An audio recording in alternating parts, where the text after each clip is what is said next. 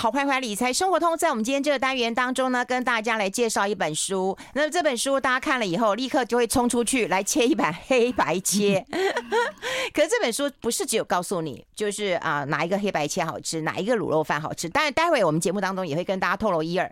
但最重要的是谈一谈台湾猪，你你我都不知道的台湾猪。我们都会觉得美国牛高大上，可是你真的忽略了台湾猪的一个美味。台湾猪为我们台湾的美食，这个啊我们。爱吃的人其实奉献了他的全身，好，所以这是一个很有趣的一本书。好，先换一下我们这本书的一个作者。如果你很喜欢吃美食，你很喜欢看他的专栏文章，你一定对他不陌生。他现在出了这本书，我们 TF 粉丝团当中让大家同步看到。好，先换一下我们这本书的作者傅世林，世林好，云芬好，各位听众朋友大家好。好，我们呃看到这本书的时候，我觉得尹一来我就跟你讲说，哎，设计不错。对，红红的，然后就很有那个食欲。一个盘子上一只猪，啊、对，是米其林红啊，哦，这米其林红啊，就是其实我没有跟设计者说什么，我说蜂蜜一定要有猪，因为它是最重要的主角。对，结果他拿出来给我看，我一看就太喜欢了，太喜欢，因为他完全把我想要把黑白切提升的价值感给做出来。嗯，哎，那为什么你要写这个台湾小吃？呃，黑白切啊，就是它跟猪的关系是很大的。对，然后你觉得黑白切是你此生的至情真爱，应该这样讲啊。我一九八五年去美国读书，嗯，那那个时候因为比较年轻，可是我那时候已经发现到，就是美国的猪肉不好吃啊。啊，鸡肉也不好吃，嗯、可是那时候年轻嘛，就是有麦当劳跟 Wendy's，我说我住的地方旁边就有这两个，还有一个 Hardee's，然后我就觉得也 OK 了。嗯，我第二次去美国的时候，因为带了我的小孩，我小孩那时候十三岁，嗯，他不喜欢外食，嗯，然后他要点菜。然后他就要 order 一些在台湾他喜欢的东西嘛，嗯，美国猪根本做不出来，嗯，像什么狮子头，嗯，只要是清炖的、白切的，嗯，它的味道都不够，嗯，像狮子头，我后来要讨假波，嗯，我就学，呃，我就想了一个办法，就是用那个鱼露去提鲜，哦，因为他们的肉本身肉质比较软，然后也没有那个鲜味，嗯，就你很难说我们在台湾随便吃个黑白切，嗯。那个肉就是香的，嗯，然后 juicy 的，嗯，你知道吗？那个啊，没有办法，你离开台湾就没有这个台湾猪黑白切，嗯，我那时候深深的感触到，我应该要好好的去了解它，然后把它记录下来。就算我没有找到出版社，我也可以写下来给我的孩子啊。所以当时就有这样的一个想法，想要出一本这个黑白切。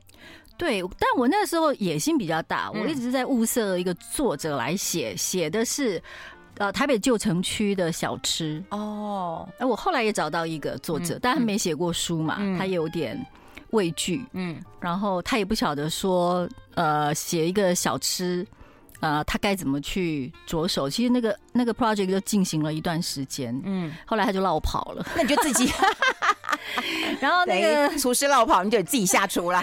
然后那个出版社就先放在那里。然后我想了一下，我就跟出版社提议说：“我们来做漫画好不好？哦，米粉汤可以或黑白切可以做成像酱太寿司那样一一整套的漫画，你看多好玩，棒哎！”他跟我说：“不行不行不行，有什么不行？”他说：“画漫画要画很多年，最少画两三年，然后再出书就是三四年。”然后他后来，哎，有一天他又来问我说：“那你要不要自己提案自己写嘛？”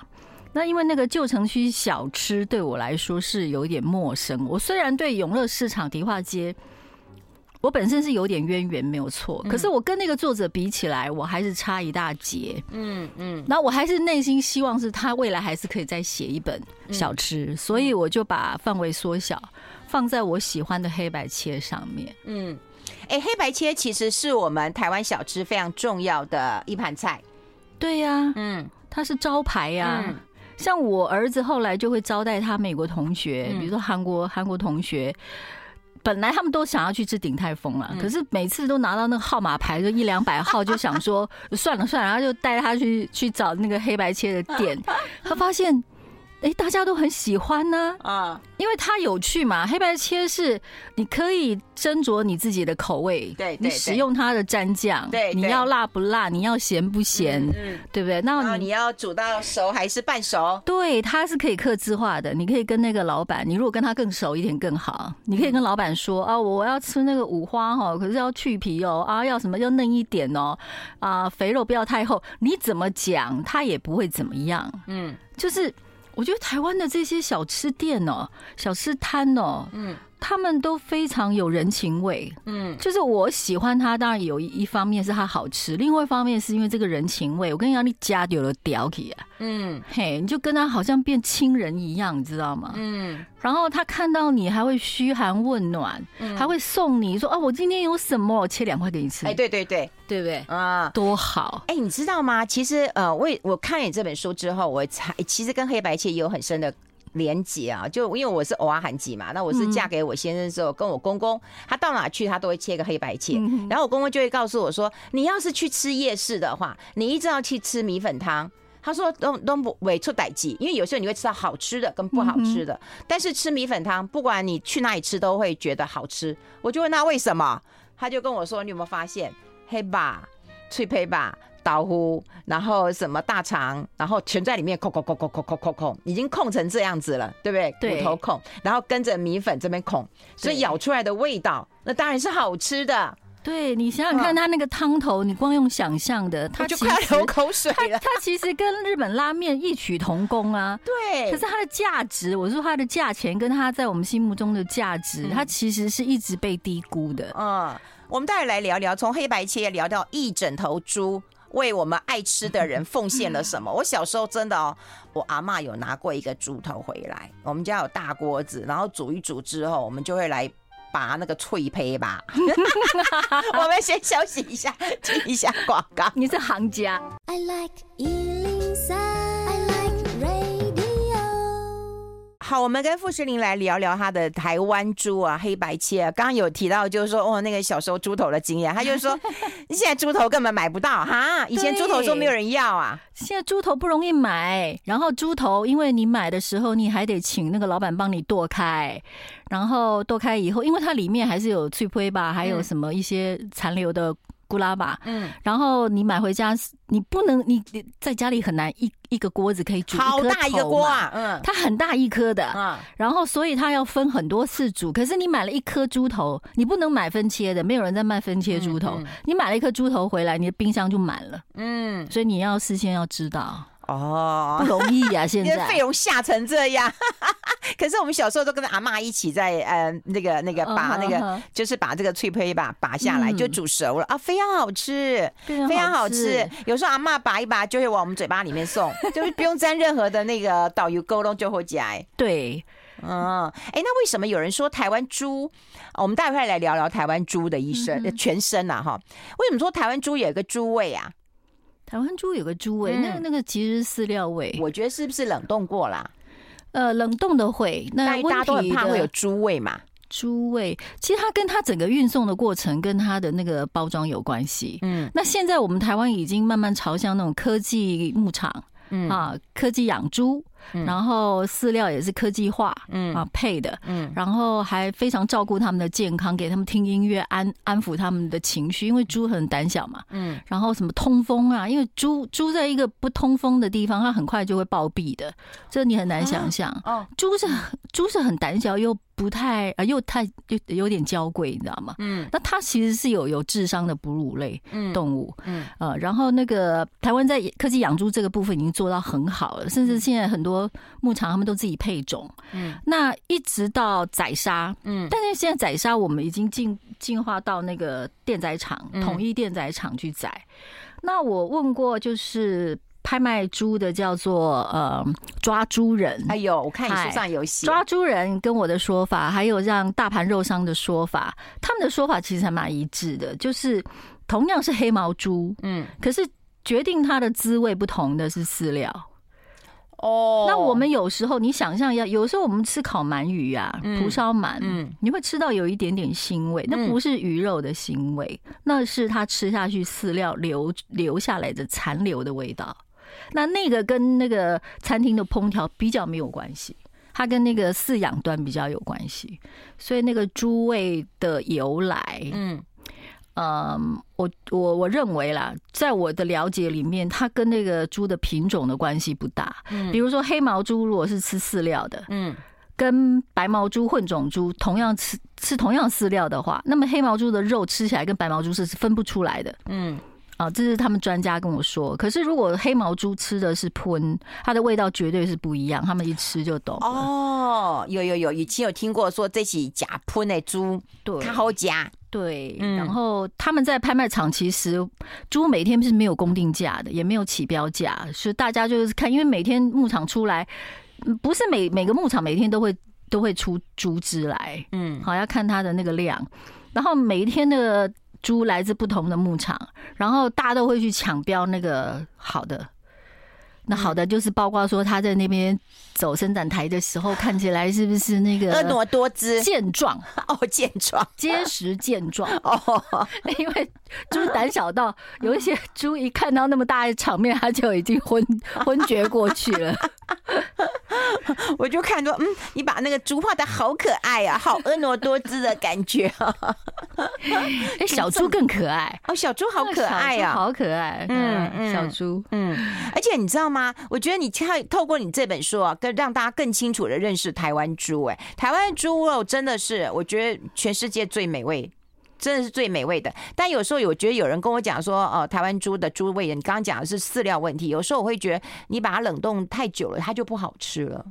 那一定的啊，所有的那个肉品啊，你除非说是什么像牛肉，你要经过那个熟成，然后它有一定的那个规格跟工序嘛，然后那个是在一个低温环呃通风环境底下去做所谓的风干等等的。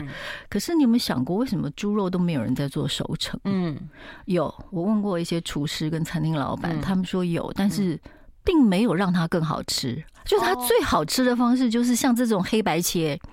那因为像我是台湾人家庭嘛，我妈妈我妈妈台南人，爸爸嘉义人，嗯，那我妈妈是个可能是一个比较奇特的台南人，他不吃甜食啊，他讨厌甜味啊，然后他吃的很清淡，所以我们家是常常吃白切的东西，嗯。好，然后我小时候很少在外面外食，所以我吃到的调味料是相对比较少的。所以你也是清淡一族。对，然后但黑白切对我来说就非常的好啊。嗯，而且我觉得它最好的是说，你不管到哪个县市去哈，你只要往那个庙老的庙，然后往那老的菜市场边去，踅来踅去，一定会找到这个这种店。对。然后你又会觉得说，哇，它是热的，尤其是早餐，嗯哦、尤其是早餐。你看你们这些台南人、嘉义人，早餐就吃这么好。你早餐现在可以吃啊？你在台北住这么久了，你现在你现在早餐可以吃一碗油面吗？可以吃一碗那个一盘欧北切？可以呀、啊。哦，像我很爱吃米苔木嘛。啊，对。我非常爱米苔木，那米苔木就很难得了，比较少，基隆比较多。嗯，对。哎，米苔木其实有两种啊，一种是比较像米，一种是比较嗯，就是米的纯度不同，哎，对对对，它口感不同。对对对，你喜欢吃的是哪一种？我喜欢吃不那么 Q 的哦，就纯米比较多的，像米粉汤也是啊。嗯。就是锤混跟逼混，然后那个米粉，像里面我写那个凉州街米粉汤，它是粗米粉，嗯，他他跟我说是四号粗粗米粉，他那个米粉他要控两个小时，小火炖炖炖炖炖，嗯。我就不相信大家现在肚子没饿，还 除非你们现在中午都已经有吃饭。我看这本书的时候，我就觉得自己超饿的。然后费勇就跟我说：“你才觉得饿。”我看完书之后呢，我直接把书盖起来，然后我立刻冲出去切了一把黑盘菜切回来。那个猪的内脏很多，你喜欢吃哪一个部位？我们待会讨论一下。我们先休息一下。啊？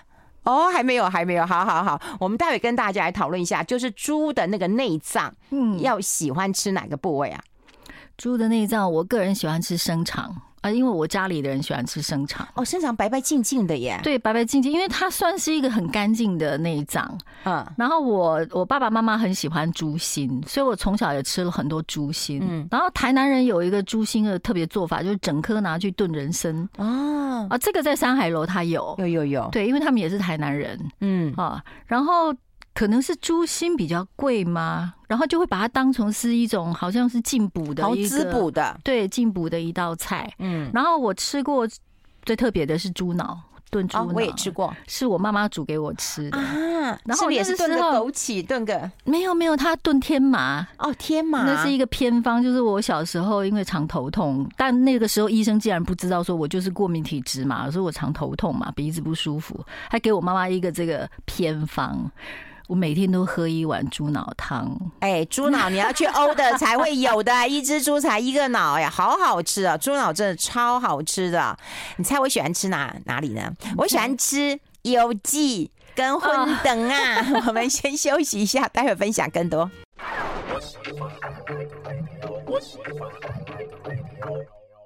好，这里是来 Radio 中广流行网，欢迎再回到理财生活通第二个小时的节目现场。我们现场特别来宾呢是傅诗林带来他的书《台湾猪黑白切》了哈。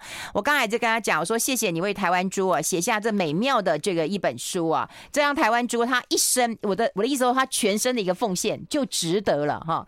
刚刚我们也提到，就是说猪它猪肉好吃，我们刚才讲三层肉五层肉，台湾的这职人真的太多了。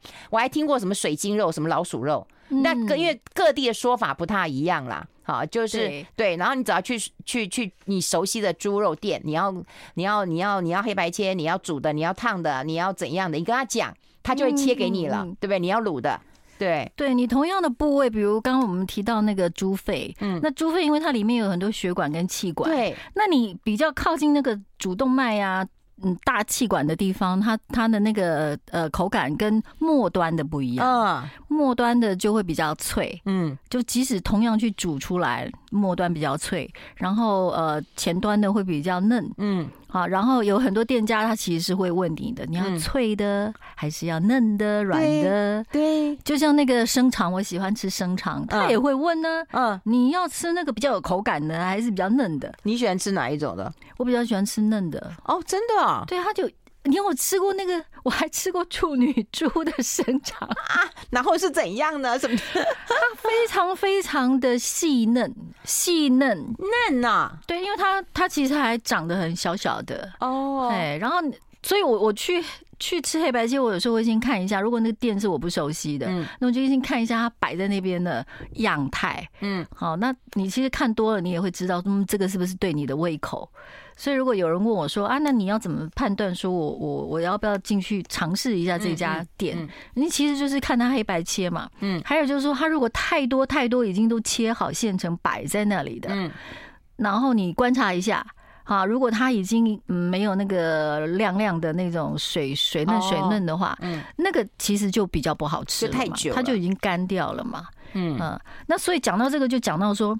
黑白切煮好之后，它的保鲜不容易哦。嗯，所以其实他们都是当天的猪啊，半夜收到这个猪的原料，嗯，就开始要清洗烹调，嗯，呃，从十二点一点钟开始弄弄弄弄到清晨六七点，嗯，啊，六七点就就已经客人会上门了嘛，嗯，所以它是一个抢时间的一个美食。所以要早点去吃啊！哎，黑白切，黑白切其实，在那个嗯北部跟南部也不一样，我们叫黑白切。对。然后那个其实你们台南叫什么？恩强恩强修吧？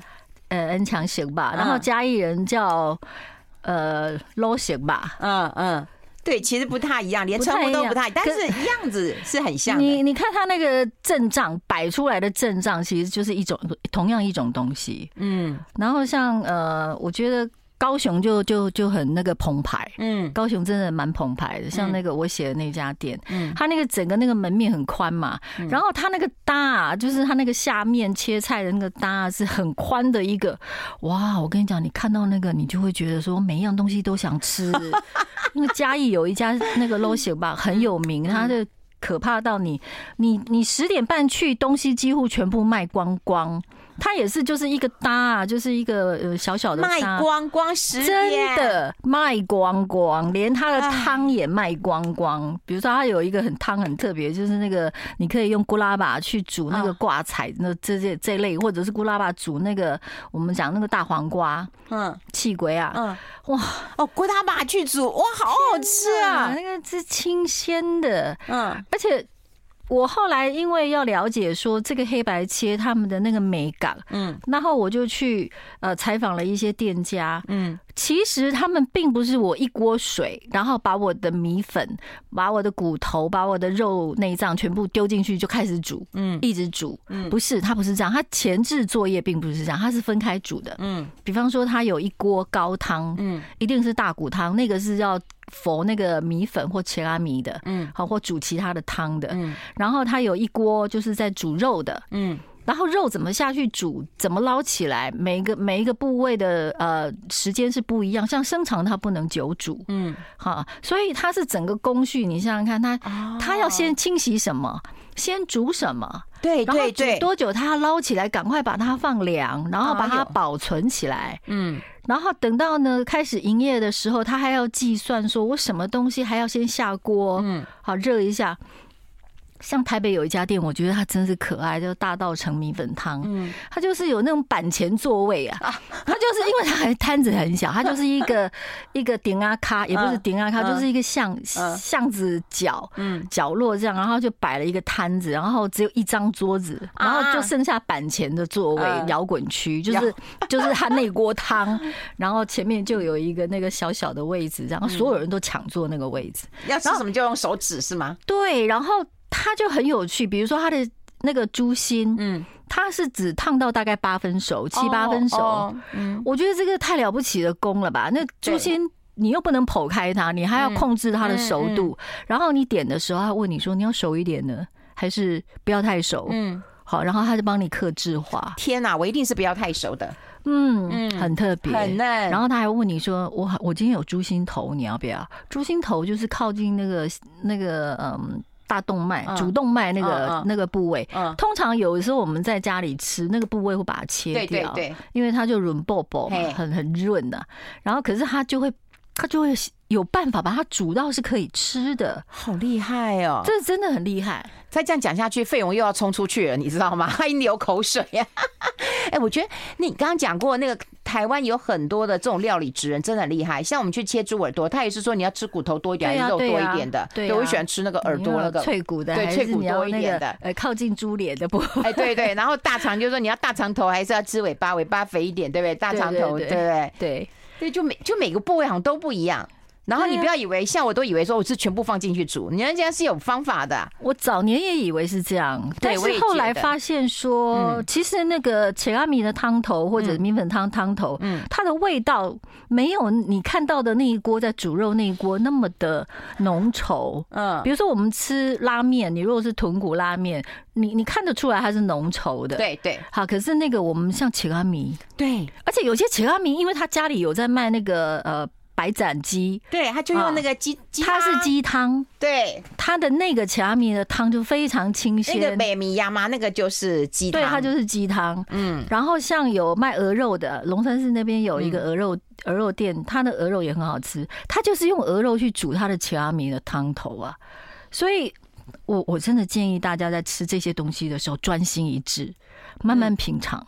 像我觉得很多黑白切都必须一口一口慢慢的吃，嗯，比如说猪肝莲是一种，你你没有办法大口嚼嘛，嗯，第二个就是粉干嘛，啊，粉肝费勇最爱。吃，嗯，对，然后甚至像猪肺，很多人不敢吃猪肺，嗯，因为印象中就是以前的猪肺就不要钱的，对，哈，没有人要，送也没人要，不好洗，因为你如果看过那个在清洗的过程，你也会觉得哦，别，我有看过他们在灌水进去。然后那个肺就会冲的很大，然后再冲出来。对，嗯嗯，基本上那个猪肺一定要是健康的，才有办法料理。因为不健康的猪肺，它它它它呃屠宰之后拿出来，它已经坍塌了，它是不可能料理的。嗯，就是它已经变形坍塌了。嗯嗯，它已经坏死了。这样，我也是在一个放心。哦，我也是在一个景美的那个米粉汤，这个他从从以前妈妈就跟我讲说，哎，我妈今天洗的很干净，你你要不要吃吃看？一吃了以后就成主顾了。哦，这个我要推荐一下猪肥，就替他讲两句话，就是呃，像台南的那个 N 强贤吧，哎，他们会有猪肺膏哈，猪肺膏啊，猪肺膏，猪肺把它洗到已经呃米黄米黄的，嗯嗯、那猪肺膏切起来看起来有点像类似那个玉子玉子烧，嗯，或者三色蛋，嗯。啊，但是其实不是，它是灌那个地瓜粉浆进去，嗯，它有点调味，嗯，通常呢。你一定要试试看。那它也是还是有分头跟尾，它的口感的脆度不一样，头会比较脆。对，因为是灌了地瓜粉浆嘛。嗯。然后像嘉义有一个更厉害了，它是叫粉猪肺，它是卖早餐的。嗯。它整锅都是猪肺糕。那个、那个、那个在眉山非常非常特别，超级便宜，两个人吃两碗汤，配一盘这个黑白切，四十五块钱，两个人，四十五块钱。饿了，饿了，饿了。好，今天非常谢谢诗琳带来这本书，我们把它贴在粉丝团当中，让大家可以同步看到。也谢谢你真的为台湾猪发声了哈，谢谢诗琳，谢谢，谢谢大家，拜拜。